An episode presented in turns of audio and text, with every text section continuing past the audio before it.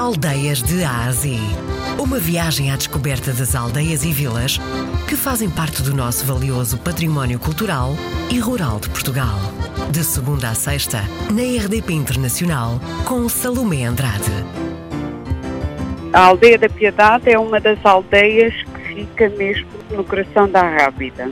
É uma aldeia muitíssimo bonita, uma aldeia preservada, vive numa situação de privilégio em plena Serra da Rábida.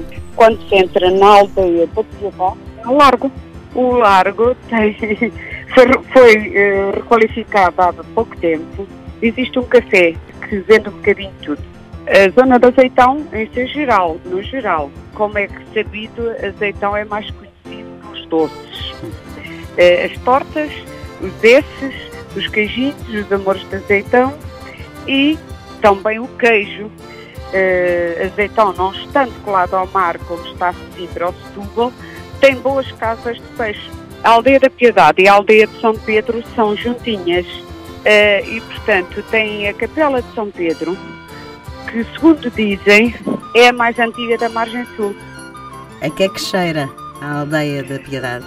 Cheira a, a resmaninho, cheira às flores e à vegetação da Rábida. Desta vez fomos conhecer a aldeia da Piedade. Por lá pode e deve passear, porque paisagens têm muitas e bonitas para serem contempladas.